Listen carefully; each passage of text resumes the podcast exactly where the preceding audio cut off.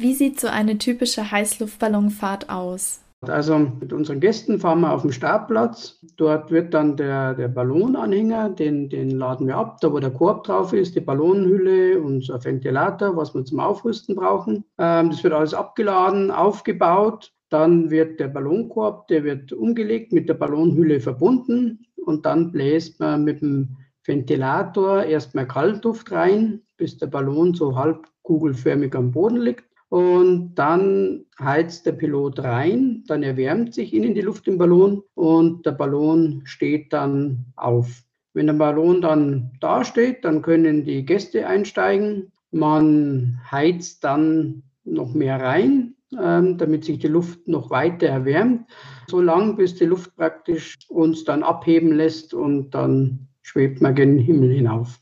Wie lange kannst du mit dem Heißluftballon fahren? Ja, das ist eine Frage, die man nicht so ganz pauschal beantworten kann, weil es von ganz vielen Faktoren abhängig ist, wie von Zuladung, Außentemperatur, sogar von der Luftfeuchte. Bei so einer klassischen Ballonfahrt hat man immer Treibstoff dabei, dass man so gute zwei Stunden in der Luft sein kann, zwei, zwei zweieinhalb Stunden. Bei Langfahrten oder so reduziert man das Gewicht, was man in den Ballon reintut und nimmt mehr Treibstoff mit und dann kann man deutlich länger fahren. Wie viele Menschen haben denn in einem Heißluftballon eigentlich Platz? Also es gibt Ein-Mann-Ballone, wo wirklich nur ein ganz ein kleiner Korb ist, wo einer drin steht. Oder es gibt so sogenannte Cloud- oder Airhoppers, nennt man die. Da sitzt der Pilot auf einer Gasflasche drauf und hat nur einen Brenner. Und es gibt dann Ballone für drei, fünf, bis das größte ist bei uns 18 Passagiere plus Pilot, ist das, was bei uns in Deutschland fahren darf.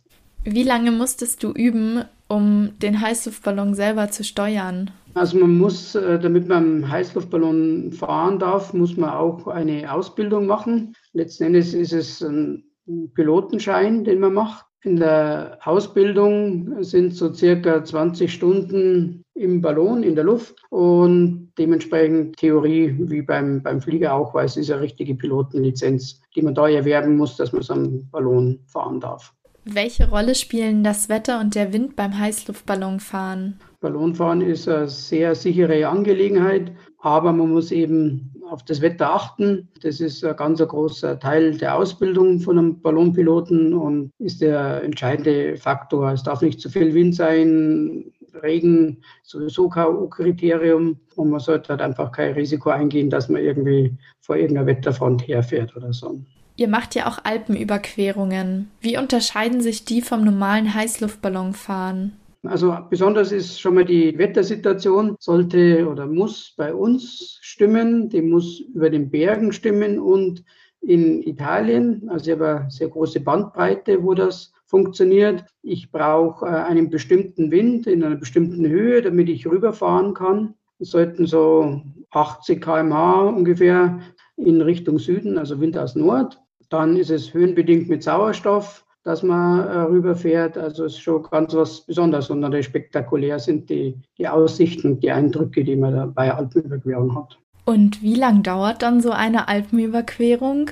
Die Zeit ist so zwischen drei und fünf Stunden ist man ungefähr unterwegs. Mit Start bei uns praktisch, also im, im oberbayerischen Land bis heute richtig in die Ebene nach Italien runter. Wieso heißt es eigentlich Heißluftballon fahren und nicht Heißluftballon fliegen? Wo die Ballonfahrt entstanden ist, hatte man keinen Wortschatz für das da oben, weil der Ballon das erste war, was irgendwie so in der Luft gegeben hat. Ähm, man kannte die Schifffahrt und man hat einfach das da oben dann auch als Luftmeer betitelt und das Luftmeer hat man befahren. Ist dir schon einmal ein Vogel in deinen Ballon geflogen? Nein, mir ist noch nie ein Vogel in den Ballon geflogen, weil ähm, grundsätzlich Vögel Angst haben vor diesem riesen Monstrum, was da in der Luft ist, äh, wo die Vögel eher dann flüchten würden. Aber auch wenn ein Vogel in einen Ballon reinfliegen würde, dann würde er wahrscheinlich sogar abprallen, also ein Loch oder so würde er gar nicht schaffen. Und wenn ein kleines Löchlein drin wäre, das würde dem Ballon auch nichts machen, das würde man nicht mehr merken während der Fahrt. Danke, Stefan, für das Interview. Es hat mich total gefreut. Ja, ich hoffe, ihr habt Spaß gehabt und dann mag ich mich mit dem offiziellen Ballonfahrergruß verabschieden. Der heißt Glück ab, gut Land. Servus.